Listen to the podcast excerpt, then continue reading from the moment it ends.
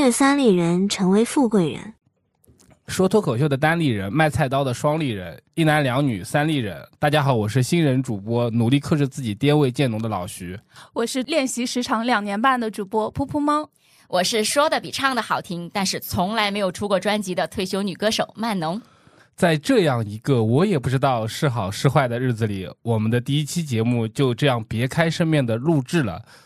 我实在不知道为什么要去写逐字稿这种东西，我也不知道在搞什么。不写点东西框住我们，我们今天估计都回不了家。我已经感受到你们两个人对录播课这件事情的热情了。就比方说，曼龙他为了开好这一枪，他特意从他的老家赶来了上海。今天刚刚是坐了五个多小时的火车是吗？三个多小时，三个多小时啊！哦，我还以为去那里要五个多小时，但是我知道你明天早上六点钟要回老家，好感动啊！嗯，我自我感动一下，我也要自我感动一下。此此处所有的听众给点掌声。但其实虽然认识了一段时间，我只知道他是浙江人，我不知道他是浙江哪里人，真的，我不知道曼农浙江是哪里人。其实我这个家乡是有很很鲜明的那个，我们还有主题曲呢。爱拼才会赢吗？不是，爱拼才会赢的话，可能要五个小时的那个高铁。我这边只用三个多小时，所以范围也缩小了一点啊。可以，我来了啊。嗯，就大家还要记住，这首歌还有重音哦。那你倒是唱啊。啊，好来了啊。浙江温州，浙江温州江南皮革厂倒闭了，我就浅浅来一句啊，大家就是感受一下我们家乡的这个氛围就可以了。好的，我现在知道你是温州有钱人了，叫什么江浙沪的什么白富美小姐姐，江浙沪独生女。哦，对，江浙沪独生女。然后这里还有一个江浙沪独生子老徐，老徐是上海人。那你们知道我是哪人吗？我知道你值五十万。你不要乱贴标签啊！我不止那么点好吗？好了，就是开个玩笑。我知道你是江西人，但你有没有发现，其实，在上海这样的城市，我们周围有很多人，其实对自己的家乡讳莫若深，就是他可能不太会表达自己到底是哪里人。我记得有些人说这个叫家乡羞耻感。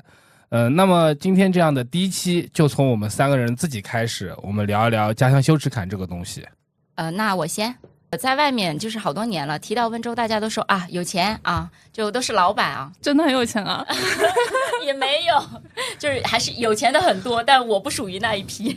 也因为受了那个家乡的影响嘛，就我感觉我从小也有一个老板梦。就像山东人，他会有那种考编，就是考公的那个那个执念，对执念。我们真的是有当老板的那个执念。我觉得干什么都不如当老板来的爽。那你现在是老板吗？嗯，叫老板，单身美丽女老板。对，然后就是我感觉我周边的朋友到了三十多嘛，也都开始创业了。就是你老家那些朋友吗？无论之前是做什么行业的，积攒了一些资源和钱，都已经开始在做创业的打算，或者说踏上创业之路了。而且就是我们那个长辈啊，对打工和做生意真的是两种态度。打工的话，你即使是现在还月薪还蛮不错，两三万的样子，人家也觉得嗯，你也就也就是两三万，你不会再多了。但是对于做生意的人的态度是，你就算现在是负债，他们相信你一定会赚到钱，你一定以后会有出息，就是两种完全不一样的态度，知道吗？我我现在就是一脸不能理解的表情，你知道不是说越是负债的人，他们越有钱吗？一般老板都是负债个好几个亿呢，比方说那个许家印是吧？他是好几个亿吧？好几百个亿吧？对啊，对啊。那会有没有一种就是？你在外面会感觉自己温州人有些不方便的地方，有有什么瞬间就不太想说自己是温州人？借钱的时候是吗？没有哎。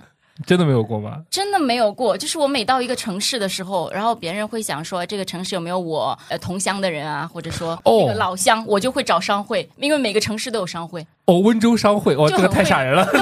对，就很会抱团，而且温州人会帮你啊，就是资源啊，那我会给你介绍，给你对接，你看一下项目啊，聊这些这样的。那你家里是不是有在意大利的人？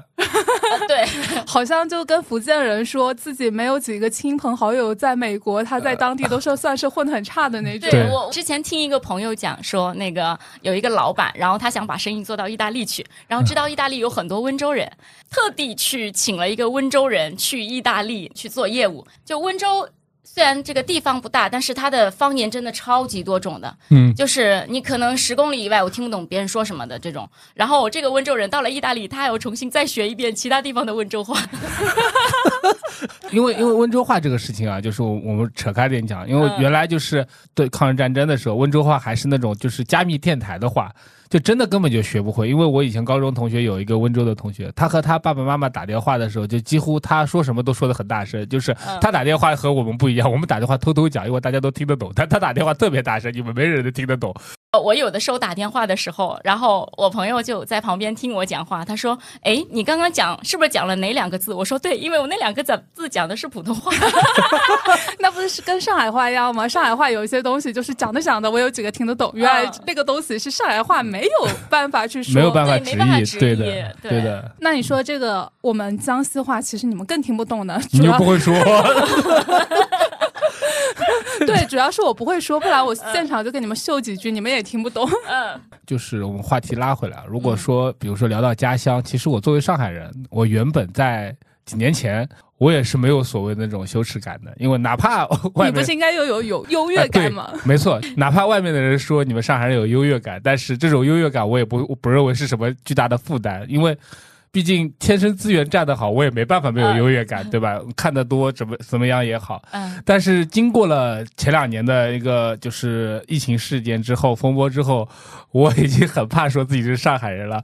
媒体的那些就是下面可以显示 IP 了，各种的互联网媒体，我就更少打字发言了。以前我肯定会评论，因为如果我现在评论什么，对吧？底下就会啊，看你 IP 是上海的，那难怪了。难怪怎么了？就是说什么话，他反正不管你说什么，他说看你 IP 是上海的，那难怪了。我就已经不敢不太敢说这种话。其其实有一些标签，我小时候也会有一些负担。比如说，我以前读大学的时候，我第一次和我同学请吃饭的时候，我是我付钱的，因为我很怕他们就说，哎，上海人就是小气。这种话其实我也不太喜欢听。所以上海人真的小气吗？嗯，他沉默了是，就你怎么说呢？小气和抠门是两回事。抠门是对别人很抠，但对自己是很大方的。但上海人真的是，对自己己也小气抠。对我，你们不知道有个东西叫假领子吗？就你温州人，你可能知道衬衫那种，知道就是那种假领子，啊你知道吗？最早其实就是上海人发明的。为什么发明的？都不愿意多买两件衬衫，因 为就可以 就可以把领子贴上去，就就假装自己有一件衬衫，其实里面穿的都都是什么 T 恤啊什么的，真的是这样的。以前我以为你在说我，我也这样看。那我还是遗传到了上海人的一个精髓，优。良传统。而 且而且，其实像这种这种习惯，我也跟其他的朋友解释一下，就是上海人这种抠不叫抠门，这种小气，由由来由来已久的。因为大部分来上海的人谋生路的人，就老祖先先祖先一辈，那可能大部分都没什么经济条件，都比较差，住的各种环境都比较差，就全都是省出来的。我妈到现在这句话就是说，她万贯家财都是省出来的，她和你们温州人就完全不一样，你们温温州人那个话都是万贯家财都是博出来的。对，就是那个该省省，该花花，你省死了也省不出万贯家财。就对我我妈是说万贯家财都是省出来的，真的，啊我我妈到现在都跟我说这样的话。然后呢，但其实我有一件事情印象蛮深的。有一年我去山东旅游，我在那个崂山那边，我上崂山去玩儿，然后我遇到一对青海的母子，那个弟弟是今年那年刚考上大学，正好考到我的原来的母校。我一人性格就我就上去搭话，我就你就跟人家直接上海话聊起来了。不是上海话，普通话，在外地怎么能乱说上海话？你 我到现在都不敢说在这里说上海话，我其实刚刚已经有点憋不住了。然后我就跟他搭话说：“哎，你怎么考到了？你是哪里人？”然后那对母子告诉我说他们是青海人，我说我是上海人。那这个不是我的优越感，真的，我从那个妈妈的眼神当中看到了一丝就是那种渴望的目光，你知道吧？他可能是想让我多多告诉他们儿子一点，就在上海的生活的一些技巧，或者说再加上我是他的学长，他可能想让我多告诉一点他关于上海的一些事情，因为毕竟多多少少我们还是能，我还是多看到了一些该看的不该看的东西，对吧？我已经尽量在克制这种优越感了，你们已经在刀我了，用眼神，我有点害怕了。但我还是希望大家不要误会我，我本人还是一个很和善的人，对吧？我到现在都没有说上海话，就能体现出来了。你这个优越感已经传到了我这边来了，真的 就是一个温州人，一个上海人，跟一个毫无存在感的被称为阿坎林省的江西人在这里聊天，我感觉我已经在鄙视链的底端了。就是我刚刚不想说话，我就觉得我好卑微，我好渺小，我都没有发言权。高铁就是建高铁，大家可能有些人知道，嗯高铁都是绕绕开江西省而建的，叫环江西圈。对我经常会在网上看到人家吐槽，甚至有些人懒得吐槽了，因为有些人甚至都不知道江西在哪。我我以前有一次面试的时候，然后有一个姑娘，她普通话比较标准啊，不不像你的，你不要地图炮，其实江西人普通话哎标准的挺多的。对，他说啊、老师你好，因为我面试他嘛，他说我是抚州人，然后我脑子里飞速的转，你知道吧？因为他普通普通话很标准，福州。我说是东北的吧？他说不是，是江西福州。然后我又这转了半天，人家是抚州，好吧？啊，对啊什么？，福州，我以为是抚顺，你知道吧？我以为我想，嗯，是东北的吧？然后他说我是江西福州，然后我就问他那在哪里？他说反正在江西。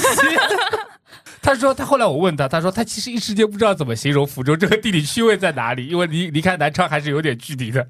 说实话，我也不知道在哪，因为江西人确实在外面虽然说挺团结的，但是在上海江西人还比较少，因为大家都说嘛，外省最多的其实是广东，因为在广东打工的江西人最多。不是，那你到底是江西哪里人？我其实不知道。我说你也不知道啊。福州吧，江西有一个地方被称为仙女下凡地方，那个地方叫仙女湖，那就是我的家乡江西省新余市。我这样说你还是不知道，但有一个明星你可能知道，他叫做彭昱畅，你知道吗？哦，我知道。哦，对，彭昱畅嗯他就是我们那个地方的人你人。们江西人都喜欢考到上海来，对吧？嗯、他以前在上海戏剧学院、嗯呃读过书，但有人说，就是我们那个小地方的人特别喜欢去做什么小网红、小明星，说我们十八线小城最喜欢搞这种东西了，因为我们那里确实出过挺多小明星，包括某一个已经被封杀了的，哦嗯嗯嗯 对嗯还有虞书欣，他他的外公外婆也是我们那边人，哦，但是人家说自己上海人啦，上海人比较有优越感。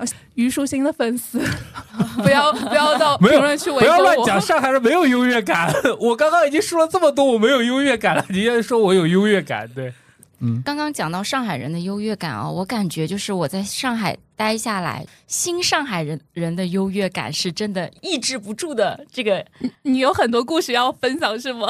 那倒也没有，可能说新落户的，哎，就是哎，我牛逼哄哄起来，我现在是上海的户口，这这其实就牵扯到一个问题，就是原来其实我不是经常看简历嘛，因为我、嗯我本我本职是做 HR 的，简历上有很多新上海人，他会写自己的家乡是写上海，这件事情其实我很费解。你可以写你的户口是上海，但是人不能 忘记自己的家乡。对的，你哪哪一口这样的话，你说你是上海人，谁受得了？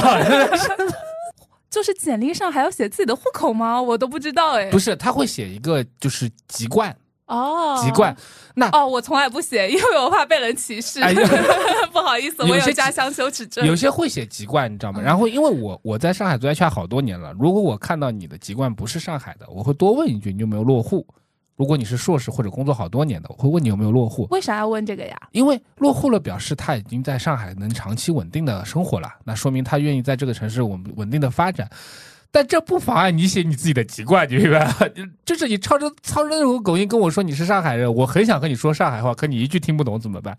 因为我大多数情况下面上海人的时候，我还是习惯性用上海话跟他说，真的，因为我会让他放松心放松警惕，让他就是放松下来的。但是如果我和就比如说新上海人说上海话面试，他会觉得我歧视他，我我也不知道为什么。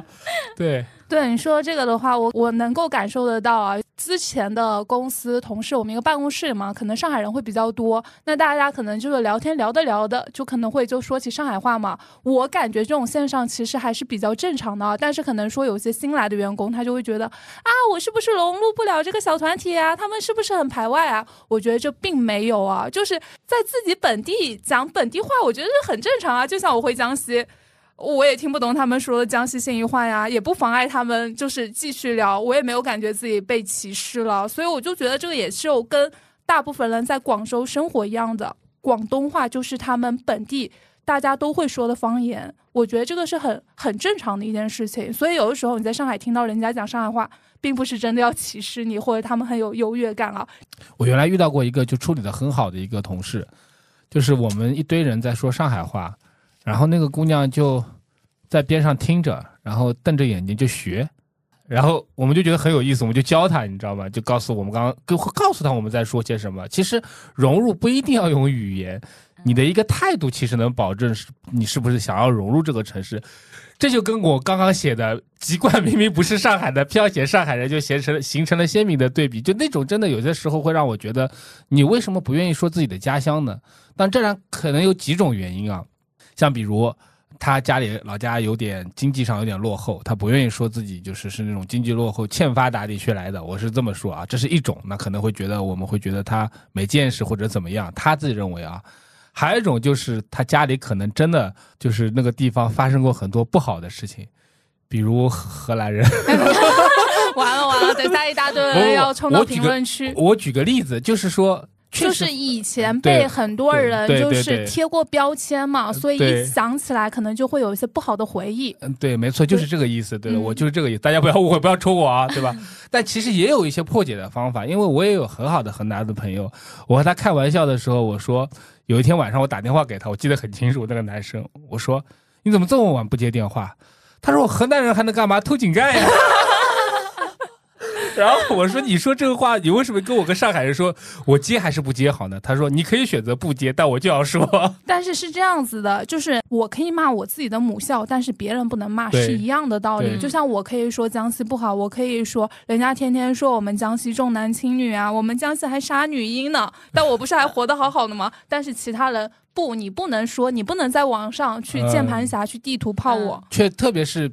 别的地方的人确实说这些事情要非常非常的小心，这就让我想起那个漂亮国，就是有色人种，他们也是自己可以轻蔑的说自己，但是也不能允许别人说，也有一定的道理。但是我想说的是，就是如果你对自己的家乡不自信的话，你这个人其实是自信不起来的。怎么讲呢？就是很直观的表达自己。你像我和我那个朋友为什么能够做做很好的朋友，就是因为他他要拿井盖飞我家窗户，他说。他说：“那我偷了井盖飞你家窗户，我就觉得这人特别有意思。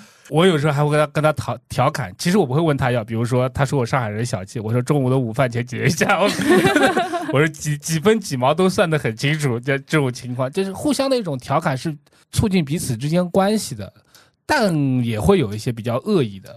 我你们俩遭遭到过这种比较恶意的那种对待吗？就是攻击那种。”我在网上的话，经常会被人家问，就是网上，就是这不你一开始就问我值不值五十万啊？我靠，攻击性，你也太小看我了。我和你熟，我可以讲，但是网上不熟，绝对不能这么讲。对对对，明白明白，这也是网上就是对江西的一个误解嘛。因为确实在知乎上经常可以看到一些帖子，我要跟女朋友谈婚论嫁了。哦，岳父就说要什么拿出什么八十八万、六十六万啊！评论区一大片的人就开始骂声不断，然后说什么啊彩礼是糟粕呀，不能这样子呀，说卖女儿等等啊！我想说这种情况它确实存在啊，而且这个是不可否认的。而且而且就还会出现我刚刚开头说的那个一个啊，看你 IP 我懂了。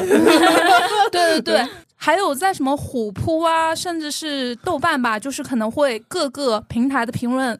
你们都会出现，就发现你是江西人，他就说娶你很贵啊啊，江西女我懂了什么的。这种话，我知道确实是带有歧视啊，但是我也不可否认这种情况真的真的存在，但是它仅存在一些很小很小的一些地方，也就像刚刚老徐说的，不发达的那些，可能经济稍微落后一点的地方。其实我们那边城市的人的彩礼并不会有那么高，特别是现在我们的九零后甚至是零零后，他们婚嫁的话，其实彩礼也就算是一个形式，甚至有些人他的嫁妆会更高。你们老说江西彩礼很高，你们是没有见过福建的吧？福建的真的就是什么上百万啊。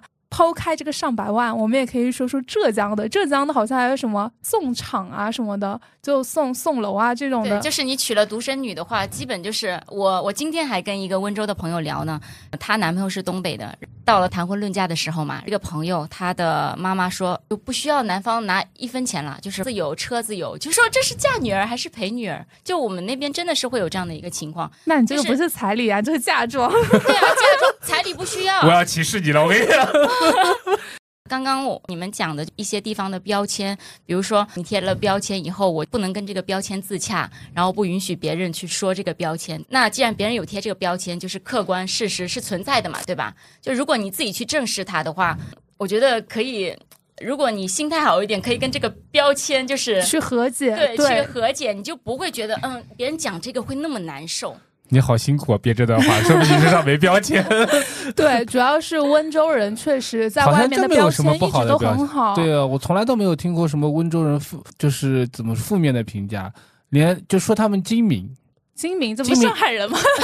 啊，对啊，就明明他们比我。身上。就明明他们比我们更精明，就是在这这个标签就会遇到上海人身上。但明明他们在做生意方面可能比我们更精明，但是他们有一点好，就像他们说的，他们再精明，他们该花就会花，他们不会就是精明到让人觉得你已经开始抠了，你懂？怎么了？你要开始说你抠了？先来一个免责声明。我还好吧，我其实也没有特别特别抠，就是会有一些怎么说消费观上的一些桎梏，没办法，因为受父母辈的影响会比较多一点嘛。比如说他创业这件事情不是很敢干，小气也分两方面嘛，一方面其实呃上海人很少有做生意的，特别少，你所能知道的都是凤毛麟角的，大部分情况下上海人都是要么收租啊，要么 啊对，没有开玩笑，对，大部分都普普通通的在一个大城市生活。因为我有一个很很好的北京朋友嘛，网上也会调侃我们这些大城市的人，说我们上海人叫户爷，北京人叫京爷，就是都把自己当爷。嗯，那可能就是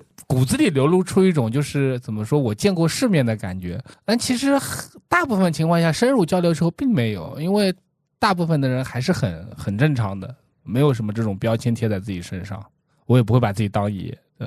我虽然说是个江西人，但是我祖上扒一扒的话，我还是有一部分的血统是上海的呢。哦，对，因为我妈妈他们那边是属于就是上海，然后去建设江西，所以一九五八年的时候他们去了江西嘛。我们那个地方特别奇怪的一个现象就是，小区的人会有很多种方言。奇怪的在于，它不是江西方言，它是苏北方言，它有扬州话、泰州话、上海话。总觉得，哎，为什么我小时候能听得懂一点点上海话和江苏方言？就是因为我小时候就在那样的环境下、嗯熏陶下长大的。呃，来了上海之后的话，我就会感觉，嗯，很陌生，但是有一种亲切感。因为我觉得，其实上海人他们也会去外地的嘛，外地人也会来上海。其实融入这一块的话，还是蛮快的。特别是我已经在上海待了快十年多了吧。嗯，虽然我不会跟别人说我是上海人啊，因为我觉得我年纪再小一点的时候，我确实会有点不好意思跟人家说我是江西人。你我要 call back 了，你操这种口音跟我说你是上海人，我也不信。我就没有跟人家说我是上海人嘛，我顶多骗骗外国人，我说我是上海的哦，主主要是我说我是江西，他也不知道在哪。我也 就一脸懵逼，江西在哪里是吗？对对对，是的，怎么说呢？我虽然是上海人，但我解释一下，我是上海郊区的人。我是你我也被受歧视过了，嗯被市区人。因为我小小学一年级的左右的时候才来市区是工呃那个那个读书的，那个时候全在农村，被我爷爷奶奶带大。六岁就一年级的时候，我是一句上海话都不会说的，那你说的是我操着一口崇崇明土话，就是特别特别标准的崇明土话。上海话还分很多种吗？上海话可能你就是毛估估算一下的话，可能有六七种。本地话、上海话、崇明话本地，话分好几种，本地话有金山话、奉贤话，真的不一样。松松江话，然后包括崇明话、宝山话。宝山话，你知道宝山这个地方都有方言，这件事情也是让我很很震惊的，你知道吗？我我我等很大我才知道宝山有方言。本地话就是闵行那个地方的，然后浦东那边还有什么川沙话、这种东西方言，对。虽然下面我所说的市区里的那些方言，就是城区那边的方言，其实大部分都比较像，但崇明话真的跟上海话是一毛钱关系都没有，就是那你说一句让我听听。你们都听不懂呀，一句都听不懂。呃，我的听众当中有没有崇明人？以后有机会我一定会说两句，只要我发现的听众当中有，我肯定会讲。然后我到上海来之后，你们是不是老是听上海人说句“香雾你香雾你，我是香雾你，乡下人吗？”？对，就是。那不是八字吗？八字是另外一种，我待会儿再讲啊。嗯蔑称啊，香雾你最早不是称呼外来务工人员，就是称呼我这种从 郊县来的人，知道吧？我不是说什么，就是去上海，崇明话叫上上海，上上上上海，你懂吧？就是，然后到我们这边就是活乡我，就下乡下，你知道吗？就是我小时候听，为什么要分上下之分呢？明明如果按照地图的话，崇明岛在上海上面啊，对不对？但是其实他们心理上就有这样的落差。一开始小学的时候，就整整花了两年的时间，让我妈在里面一口一口的矫正我的上海话，才慢慢矫正回来的。其实我现在说上海话也是带一点崇明口音，有的时候哦会被别人听出来。对，我还以为你说你说上海话也是洋泾浜。还好没有，就是有一点，实在不行我就说崇明话，反正出租车司机一部一半是崇明人。我们刚刚聊了那么多家乡标签化的一些东西啊，但是我会感觉，其实家乡还是给我们赋予了很多好的东西。就比方说，曼农作为一个温州人，继承了温州那种愿意去奋斗创业的这些好的一些精神。我从小嘛，就是听那些父母他们那一辈，就是跟我讲的一些叔叔阿姨啊，创业怎么创造财富的励志故事嘛，及周边人的一些影响，然后让我在事业上面就形成了一一种相对比较激进的一个性格，就是我不能接受一成不变的生活。我以前工作上班的时候，就是半年时间工资没有任何的涨幅的话，我就会有危机感啊，然后我就开始捣鼓我要再干点什么，再多赚点钱的这种性格，对对对，这种性格就是还有一点，然后我现在自己创业嘛，然后对于我自己就是业务上的一些新事物，就是我是在经济上就是能承受的范围内，我就就是敢去尝试的。比如说，我就只能拿出这么多钱啊，赚了或者说是亏了，我都是可以接受的。那我一定要去尝试，因为我觉得机会和那个风险是并存的嘛。我骨子里还是有那种家乡给我带来的这个影响，让我会勇敢去踏出那一步。对对对，会敢冒险。啊，我觉得这点很好哎。就像我前段时间我采访了一个教育观察者，他就说。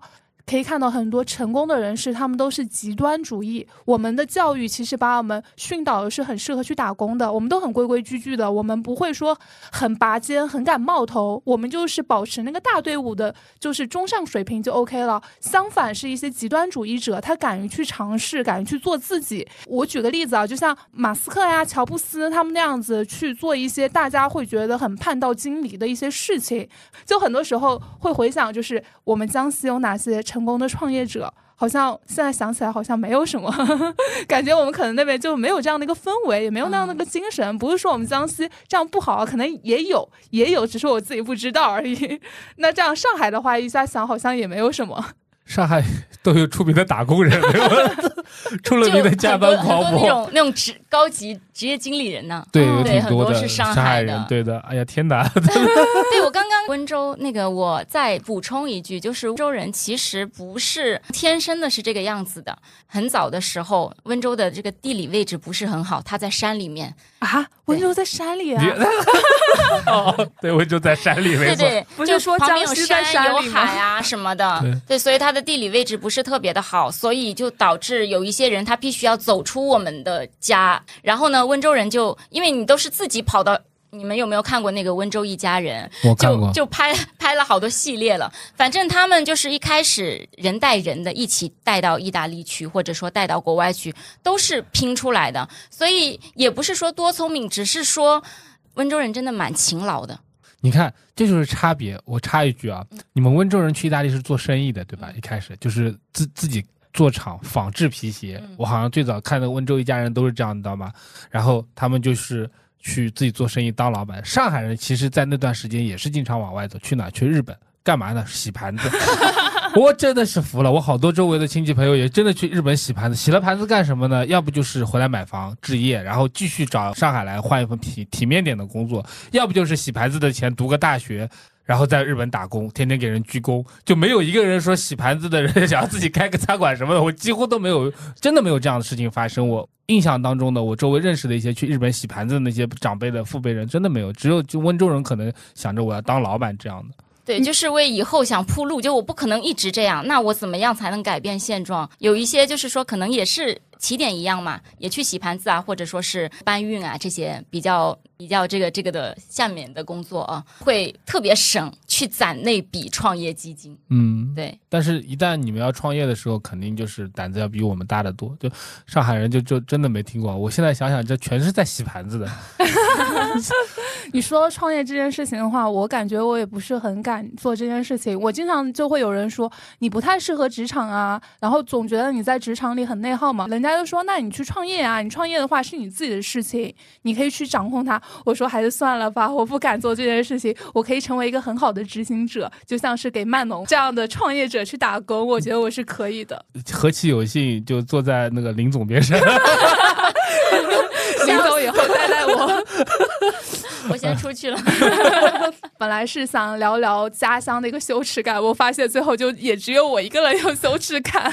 嗯，其实我还是希望大家不要有任何羞耻感，因为你出生的地方给你带来很多东西，你可能是别的地方人没有的。对，对，是的，我觉得我现在心态还挺好的，就是我在外面都会跟别人讲我是江西人，我不会觉得就是真的比人家低一等啊。虽然说刚刚老在那边会说啊彩礼呀啊，然后觉得不好意思啊、不自信啊、自嘲一下，但是我会觉得其实现在江西发展的也还不错了，包括江西越来越被大家看到，是因为我们有景德镇，我们有江西菜。江西菜特别辣哦，就是人家老是会说什么四川菜很辣呀，贵州菜很辣呀，但是江西菜也非常的好吃，甚至是我们江西小炒在江浙沪地区还非常有名。前段时间我去义乌玩，就有人说义乌当地有什么好吃的，结果人家推荐 江西小炒，这不和河南的安徽板面是一个道理吗？对，我觉得那个什么安徽板面啊，什么河南烩面，非常的好吃。对，然后我我其实如果作为一个上海人，呃，我也希望大家不要因为某些事情对我们有什么更加深刻的刻板印象。我还是希望大家都来上海工作，我觉得都来上海找机会，如果愿意的话。因为我们这样的一个城市，移民城市，它如果没有新鲜血液进来的话，其实也是不是很好发展的。我周围看到大部分的上海人，我再讲一个上海人的缺点啊，我地图炮一下我的同胞，就上海人真的很懒，没有进取心。真的，我说实话，大部分都挺挺躺平的。在我目下所及，能够做到比较好岗位的，大部分都不是正正儿八经，就是土生土长的上海人。土生土长上海人会选择一些真的让你觉得很费解的工作，比如我某个学姐，保安，保安不会，保安不会，就是我是说念过书的，像比如我某个学姐念了大概十几年书，她明明可以去一些文化传媒公司做更更好的岗位，选更好的工作，然后他跑去图书馆当图书管理员。不挺好的吗？我好羡慕。你说明说明你有骨子里有上海上海人的基因吧？但是你换温州人就不会啊，温州人恨不得自己开个图书馆的，对不对？对我刚刚就你说，你觉得半年之内薪资没有涨幅的话，你会有惶恐的感觉。我在想，你为什么骂人？对，你为什么骂人？因为我之前做销售嘛，其实它的涨幅会蛮快的。啊，我就是想着拿一份死工资能够养活自己就够了。原来我跟老徐是一类人。没有，我比你更差一点。我我之前我也见一个上海的男生啊，就是特别搞笑。他在知道了我的一些那个情况以后，知道我这样的一个性格，他本身已经比我大了五六岁了。他跟我讲，他说：“那你可以接受你的另一半躺平吗？”他还问我这种问题。我说：“躺平是什么意思？就是不赚钱。”我说：“所以我养你吗？”他说：“可以吗？” 我说：“你说呢？” 其实我也想，我可以吧？嗯，就很好笑。我现在在上海，我遇到一些就是外地的人，然后直接的讲出自己是哪里人，我我反而我会比较欣赏这样的人。就是你只只有你自己把自己的家乡，就是爱自己的家乡，把自己的家乡当成一回事，你才能够自信。你说说出自己是哪里人？对，就简历上籍贯千万别再写上海了，该写哪里写哪里，写北京，写香港。对，今天我们聊这也聊了挺久的。然后大家如果说觉得我们的分享啊很有意思、很有共鸣，甚至是你跟我一样曾经会因为家乡而不好意思说出自己是哪里人的话，也可以在评论区说出你的故事。如果你喜欢我们的节目的话，欢迎大家订阅我们。我们这个节目的话，应该是不出意外可以做很久很久。对的。哦，我刚刚插一句啊。你也可以把你自己的家乡打在公屏下面，不打在评论下面。结果评论去选择上海人和温州人，那我们今天就聊到这里啦。然后也欢迎大家在 show notes 处找到老徐，进我们的听友群跟我们互动聊天。我们下周再见，拜拜，拜拜。春天。